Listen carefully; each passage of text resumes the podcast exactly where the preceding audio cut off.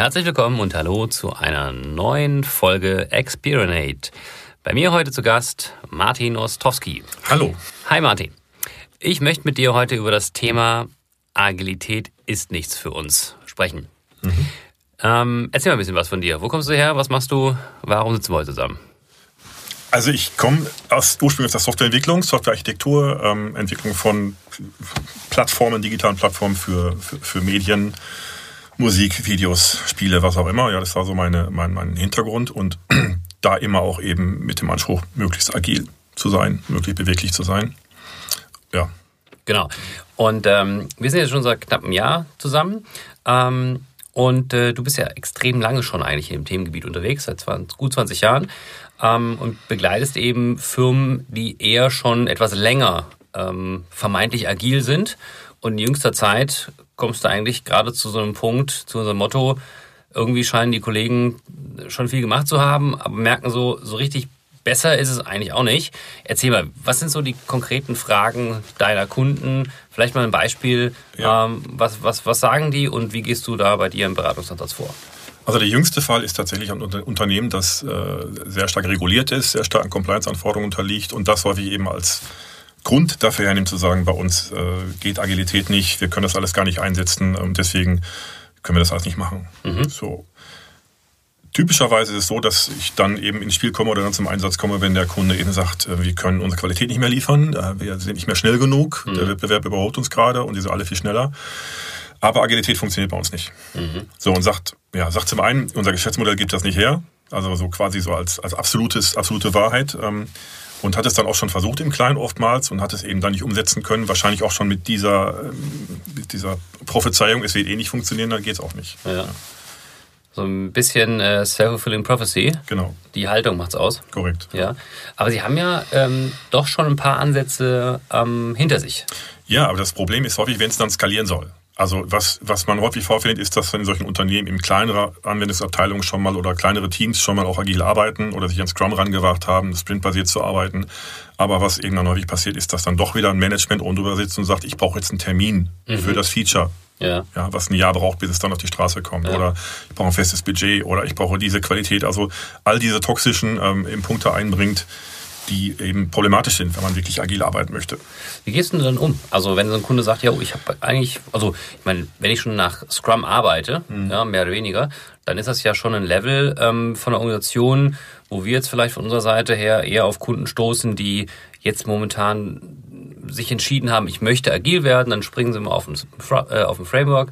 Äh, wir helfen ihnen dabei, das Framework zu lernen, die Kompetenz aufzubauen und das sukzessive einzubauen, äh, Projekte zu coachen, langsam in diese Richtung sich zu entwickeln und das anzuwenden. Ähm, aber du springst ja oft auf Kunden, die schon so weit sind. Mhm. Ne? Ähm, was sind denn da so die konkreten ähm, Fälle und wie gehst du damit um? Also sehr oft treffe ich auf den oft äh, zitierten Cargo-Kult. Mhm. Ja, also es gibt dann eben Führungskräfte, die sehr argwöhnisch auf solche Teams gucken und das schon so passieren lassen und das ist auch in Ordnung, das macht man ja heute so in Anführungszeichen, mhm. aber dann doch das irgendwie sabotieren und manchmal auch gar nicht bewusst sabotieren, aber eben weil sie sagen, so für sich, das kann gar nicht funktionieren und es ist mir alles viel zu wischiwaschi und ich brauche jetzt mal einen klaren Plan und Report und Projekt mhm. und so weiter und so fort und damit immer wieder quasi dann äh, in das, in das Projekt reingehen oder in die, in die Teams reingehen und die empfindlich stören, weil sie eben so gar nicht in den eigenen Rhythmus kommen und in, ja. eine, in eine eigene Organisation kommen, autonom werden. Ja. Und was ist dein Einsatz? Mein Einsatz? Dein Ansatz? Ach, mein Ansatz. Ähm, tatsächlich ist das der Punkt, wo ich dann eben an die Führungskräftearbeit gehe und versuche da eben äh, nochmal die Grundlagen zu erläutern und mhm. auch die Glaubenssätze, die ihm immer wieder begegnen, nochmal auszubereiten und zu sagen, guck mal, das, das ist die Sicht, die ich hier vorfinde, die ihr mhm. habt auf dieser Thematik und das ist der Effekt auf das, was ihr gerade versucht zu machen. So stört es quasi euren Prozess, so behindert es euren Prozess, agil zu werden. Mhm. Und von der, ich sag mal, Softwarearchitektur, die Softwarearchitektur ist ja auch immer so ein Spiegelbild äh, der Organisation, ne? wie sie aufgestellt ist. Absolut. Ähm, wie, wie sieht das aus? Wie mhm. gehst du da mit um, dass du sagst, okay, ich habe jetzt mein agilen Team, ich entwickle chaotisch mhm. oder ne, sozusagen MVP-mäßig. Ähm, wie baust du das auf? Wie bringst du das da rein? Also in der Tat komme ich ja, stoße ich oft auf, auf sehr komplexe Plattformen. Also es ist nicht so, dass es dann ähm, ein, ein kleines Produkt ist oder eine kleine App ist, sondern schon äh, ein sehr, sehr komplexes Thema. Ja, so. Und in der Regel gehe ich so vor, dass ich versuche erstmal für mich selber das Ganze fachlich zu segmentieren. Ich verwende sehr gerne Domain-Driven Design mhm. zum Beispiel, mhm. ja, um, oder auch ein Event-Storming, mhm. um generell mal mit den Leuten, die tatsächlich auch fachlich involviert sind in die ganze Geschichte, überhaupt mal die, die Plattform richtig auszubreiten mhm. und, und mal greifbar, fühlbar zu machen und dann zu sagen, welche Problemdomänen haben wir eigentlich und wie spielen die eigentlich zusammen. Mhm. Denn, denn ohne so eine Landkarte kann ich eigentlich auch keine gute Architektur bauen. Mhm. Also kommst du eher von der Software her oder von Architektur her? Ich, also ich habe da natürlich mal das Handwerk gelernt, mhm. sehr, sehr lange und auch in sehr komplexen globalen Projekten. Insofern kann ich das auch alles. Ähm, ich bin aber schon seit längerem wirklich auf der Produktseite unterwegs, auf der mhm. Business-Architekturseite, ähm, mhm. Service Design, Thinking und möchte schon viel früher die richtigen Grundlagen schaffen, um auch ja. gute Produkte auszuliefern, ja. weil da immer noch sehr viel schief läuft. Aber am Ende, wenn ich das richtig verstehe, kommst du ja eher von der, ich sag mal, Software oder vom Produkt her und versuchst den Rahmen mhm. ähm, zu gestalten, mhm. wie die Entwicklung des Service oder des Produktes genau. passieren soll. Genau. Ne? genau. Ähm, wir kommen ja eher von der Methodik, mhm. ne? sagen, du musst diese Methodik wenden, um so entwickeln zu können. Mhm. Und du kommst ja eher, sagst, okay, jetzt lass mal überlegen, was für ein Produkt wollen wir eigentlich haben, was für ein mhm. Service und wie wird der entwickelt. Mhm. Äh, das heißt, du gibst das Framework sozusagen vor und die Arbeitsweise und entwickelst konkret am Produkt. Richtig, also gerade bei neuen Engagements ja. Bei mhm. bestehenden mhm. ist genau das das Spannungsfeld. Mhm. Also das, was du gerade beschrieben hast, ja. ähm, äh, fällt den Kunden oftmals sehr schwer, das zu hinterfragen. Ja. Die sagen sich zwar, wir können das Wie ändern, also wie wir da unsere Sachen bauen, ja. aber das Was, das, was wir nach außen quasi eine Schnittstelle zum Markt äh, präsentieren, da pack, das packen wir nicht an. Aha. Das wird also mir häufig auch ver verborgen. Also es ist schon ganz interessant, wenn ich dann mal mit dem Produktmanagement ins Gespräch kommen möchte oder generell mit den Leuten, die über das Produkt entscheiden und zu sagen, also wenn ihr wirklich agil arbeiten wollt, müsstet ihr euer Produkt etwas anders denken. Mhm. Der Business Case für ein agiles Produkt ist ein anderer mhm. als für ein reaktives Produkt. Lass mal, hab mal ein bisschen Einblick da rein. Was ist das, der Unterschied? Also jetzt, der Kunde, den ich gerade angerissen hatte, hat ein sehr starkes äh, projektgetriebenes Geschäft zum Beispiel. Er sagt zwar, er hat eine Plattform, mit der er seine Kunden bedient, mhm. aber letztlich bestimmen die Kunden schon sehr stark, Kunde ist König Beispiel, ja, mhm. sehr stark, welche Features da reinkommen. In der Folge hatte er jetzt, glaube ich, mittlerweile 25 oder 30 verschiedene Codebasen, wenn man so will, von seiner Plattform, die alle sehr individuell für den Kunden gebaut sind und entsprechende ähm, Aufmerksamkeit brauchen. Das heißt, im Prinzip hat er für jeden Kunden fast ein Team da sitzen, mhm. ähm, was sehr teuer ist, nicht wirtschaftlich ist und immer wieder zu Problemen führt. Mhm. Er könnte das nur vernünftig skalieren, wenn er es schaffen würde, tatsächlich ein Produkt für jeden Kunden hinzustellen, das ja. sich eben für den Kunden entsprechend manifestiert in einer, anhand einer Konfiguration ja. zum Beispiel. Oder feature-driven. Korrekt, ja. Entwickelt. Genau. Ja. Okay, da wird sozusagen komplett die Organisation eigentlich auch ändern. Ja. Äh, sozusagen die Zuordnung der Teams nicht mehr kundenorientiert denken, sondern feature- und ja. kundenorientiert denken. Also ich habe ich hab oft den Vertrieb dann irgendwann so mhm. identifiziert als die, die es sich sehr leicht machen. Ja. Ja, und den Kunden seine Wünsche zu erfüllen. Ja und zu sagen, unsere Jungs machen das schon, die kriegen ja. das schon irgendwie hin. Und ich ja. schmeiß einfach das dann einen rüber, mach Druck, weil ich winke ja mit Geld. Das ist die größte Macht im Unternehmen. Ja, wenn, wenn ich sage, ich habe einen Kunden, ich habe Geld, die müssen das jetzt bauen. Mhm. Und am Ende müssen die Entwickler das ausbaden, weil die stehen an dieser Spannungs, äh, Spannungsfeld. Ich komme an den Punkt vorbei, du bist ja gerade so ein bisschen im kreativen Prozess und mhm. äh, versuchst gerade so ein bisschen deine Erfahrungen ähm, auch runterzuschreiben und hast so ein paar Glaubenssätze entwickelt. Ne? Mhm. Ne? Ähm, weil du es gerade erwähnt hattest, da war ja, glaube ich, eins, Kunde ist König, genau, ne? Richtig. Ja. Ähm, wenn ich jetzt mal versuche zu übersetzen, ähm, heißt das ja, ich muss mir Gedanken machen über den Topf, mhm. äh, wo ich mein Produkt reinkippe mhm. und muss mir über, überlegen, ist der Topf noch der richtige? Mhm. Und gehe dann im Prinzip rückwärts zu überlegen, wie komme ich denn dahin, den Topf zu befüllen? Mhm. Von der, also ne, wenn sagen, äh, ich, ich, ich gucke mir dann, ich versuche die Wünsche des Kunden zu erfüllen. Mhm. Ja, das ist sozusagen wäre der Top. Mhm. Äh, wenn ich aber sage, nee, eigentlich muss ich überlegen, was für unterschiedliche Features mhm. soll eigentlich so ein äh, Produkt haben können und dann muss ich die Features anpassen für die jeweiligen Kundenbedürfnisse. Genau. Das ist eine andere Denkweise. Ja.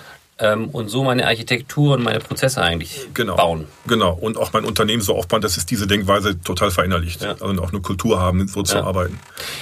Wir haben ja sozusagen in der, ähm, im Change Management oder Transformation sind für uns äh, vier große Hebel notwendig. Das eine ist, äh, eine Vorbildfunktion zu haben, ne, also jemandem folgen zu können, wie er etwas tut. Das zweite ist so Motivation und Einsicht, also selbst die Erkenntnis zu haben, ich muss mich verändern. Äh, das dritte ist, die Fähigkeiten zu haben, so zu agieren, wie ich in Zukunft eigentlich sein soll. Und das vierte, da komme ich jetzt drauf, sind die Rahmenbedingungen zu ändern, mhm. dass ich mein Verhalten im Prinzip so anpasse oder gezwungen werde gegebenenfalls, ähm, mich meinen äußerlichen Rahmenbedingungen äh, zu verhalten. Mhm. Und das ist, glaube ich, der Aspekt, den du gerade angesprochen hattest. Ich versuche durch die Art, wie ich ein Produkt ähm, entwickle, wie ich mich dazu organisiere, darüber das Thema Agilität in die Organisation reinzubringen. Genau. Ja? Genau, ja. Und wenn ich so denke, also mhm. wenn, ich, wenn ich mein Produkt und mein Geschäft so denke, ja. dann möchte ich zwangsläufig beweglich sein. Dann ist das nichts mehr, was ein paar Jungs in meiner Firma unbedingt wollen, damit wir, damit wir modern arbeiten, sondern mhm. dann habe ich das Grundbedürfnis, ja. beweglich zu sein. Ja. Und da sind wir wieder beieinander. Ja. Ähm, bei uns ist ja immer so, wenn ein Kunde uns fragt, ich möchte agil werden, dann ist meine erste Frage immer, was verändert sich denn eigentlich am Markt? Ja, dass sie glauben, Agilität ist die richtige Lösung dafür. Ne? Also eigentlich muss ich das Geschäftsmodell oder das Produkt ja massiv verändern, dass ich der Überzeugung bin, ich kriege das mit meinen bisherigen Fähigkeiten, Kompetenzen und Art und Weise, wie ich das tue, nicht mehr hin. Ja. ja? Weil wenn sich da außen nichts verändert, gäbe es ja eigentlich gar keine Notwendigkeit, mich genau. im Inneren zu verändern. Genau. Ne? Äh, Innenkomplexität folgt Außenkomplexität. Und ähm, das beschreibst du ja auch gerade so ein Stück. Mhm. Ne? Also eigentlich muss ich vom Ende her denken mhm. und mir überlegen, wie muss ich meine Prozesse und Strukturen darauf anpassen. Genau.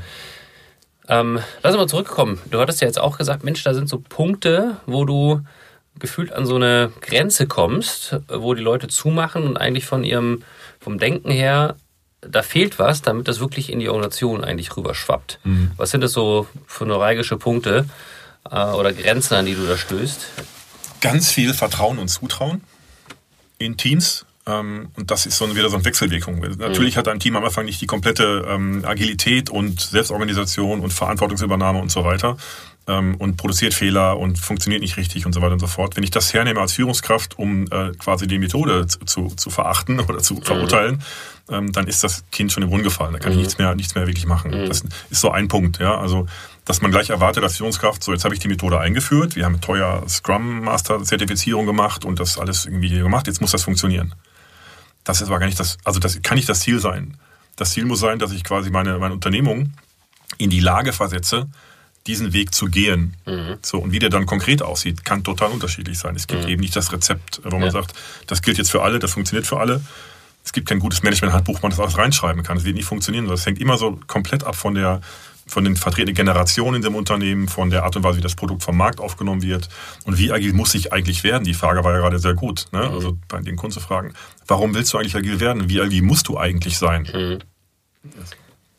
Ähm, du hast das Thema Generation gerade angesprochen. Das ist ja mhm. auch ein äh, Riesending. Wir haben momentan, ich glaube, so eine einzigartige Situation durch äh, einen verfrühten Berufseinstieg und ja. einen immer späteren Berufsausstieg. Ja. Haben wir, glaube ich, fünf Generationen, fünf Arbeitsgenerationen momentan ja. ähm, bis zu ne, im Unternehmen. Ähm, höchst ich sag mal, herausfordernd, ne, das zu managen, ähm, weil unterschiedliche Erwartungshaltung, Prägungen und auch Überzeugung da drin liegen. Ähm, inwieweit ist das ein Punkt, an den du rankommst oder der vielleicht ja, förderlich oder hinderlich ist momentan für das Thema Agilität? Auch wieder sowohl als auch tatsächlich. Also ich, ich finde es teilweise eher witzig, ähm, mhm. wie konträr die, die Generationen da teilweise auftreten und äh, auch das Thema Agilität für sich dann aufnehmen und auch für sich äh, quasi auslegen mhm. ja, und welche Rechte sich da rausnehmen. Das ist schon sehr, sehr, sehr ähm, vielschichtig, ich will es mal so sagen, und auch sehr anstrengend zu bearbeiten. Mittlerweile kenne ich die ganzen Facetten und auch die Menschentypen, die das quasi dann auch für sich entsprechend anwenden wollen. Ähm, aber das sorgt natürlich für eine extreme Spannung im Unternehmen. Mhm. Die muss ich lesen können und da, damit muss ich umgehen können. Die muss ich zu, auch gut für mich nutzen können, um Agilität auch wirklich gut installieren zu können. Weil aus dieser Spannung heraus ergibt sich unglaublich viel an Widerständen auf der einen mhm. Seite, wenn man mit den falschen Szenarien quasi ins Unternehmen reingeht. Äh, ich kann aber auch diese Spannung auch nutzen, um eben daraus den Antrieb zu machen. Ja. Etwas anzuschieben und zu verändern. Ja.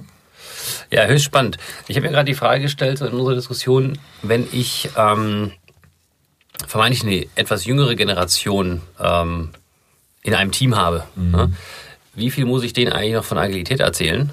Ähm, oder ich muss sie einfach nur arbeiten lassen, also ich gebe ihnen ein Ziel und lasse sie arbeiten. Mhm. Ähm, welche Organisationsform sich daraus bildet?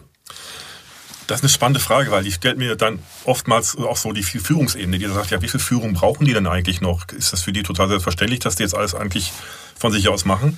Ähm, das ist natürlich nicht so. Also wenn ich jetzt einfach fünf Leute in einen Raum sperre und sage, jetzt baut mal was Feines und ich gebe euch ein bisschen Geld, ähm, dann wird nicht unbedingt was Gutes bei rumkommen. Es kann passieren, aber es ist dann eher zufällig. Ähm, es gibt schon so ein Mindestmaß natürlich an Spielregeln, die man, die man so einem Team mitgeben muss. Und ich nehme da oft gerne so die Metapher vom Fußballspiel und vom Coach, der am Seitenrand steht mhm. und der eben darauf achtet, dass die Jungs alle fit sind, dass die gut miteinander kommunizieren, dass sie sich auf dem Spiel gut miteinander verhalten und am Ende Tore schießen. Mhm. Ohne Trainer würde das Ganze nicht funktionieren. Der sitzt zwar nicht selber auf dem Platz und kriegt auch keinen Ball zugespielt, außer jemand möchte ihn abschießen. Mhm. Aber im, im, Prinzip ist ja so, dass es eben genau die Führungskraft an, an der Seite braucht, die eben dieses Team stark macht. Mhm. Aber es ist eine andere Rolle ja. als früher. Ja. Ja, das ist eine schöne Assoziation, das stimmt. Äh, und es hat trotzdem ganz klare Regeln genau. und einen Rahmen, in dem man Commitment. sich bewirkt. Genau. Und ein Ziel ist auch da, man möchte gewinnen. Ja. Genau. Ähm, das ist äh, äh, sehr ähnlich. Ja. Oder im, im, im Turnier bleiben. Ja. ja. Es ist immer wieder erstaunlich, obwohl ich kein Fußballfan bin, für wie viele Themen Fußball immer eine tolle Metapher ist. Ja, Wunderbar. Schön kompakt, ja. Martin, ähm, wir haben ja noch eine zweite Runde. Mhm. Ja, dafür haben wir uns verabredet. Da wollten wir über das Thema Skalierung nochmal sprechen. Ähm, heute bedanke ich mich erstmal für einen praktischen Einblick ähm, und für deine Cases. Sei es bedankt und ich freue mich schon auf die nächste Runde. Dankeschön, ich mich auch. Macht's gut. Bis Ciao. Ciao. Unseren Experience Podcast Agile und selbstführende Organisationen findet ihr auf umlaut.com sowie auf Spotify und iTunes.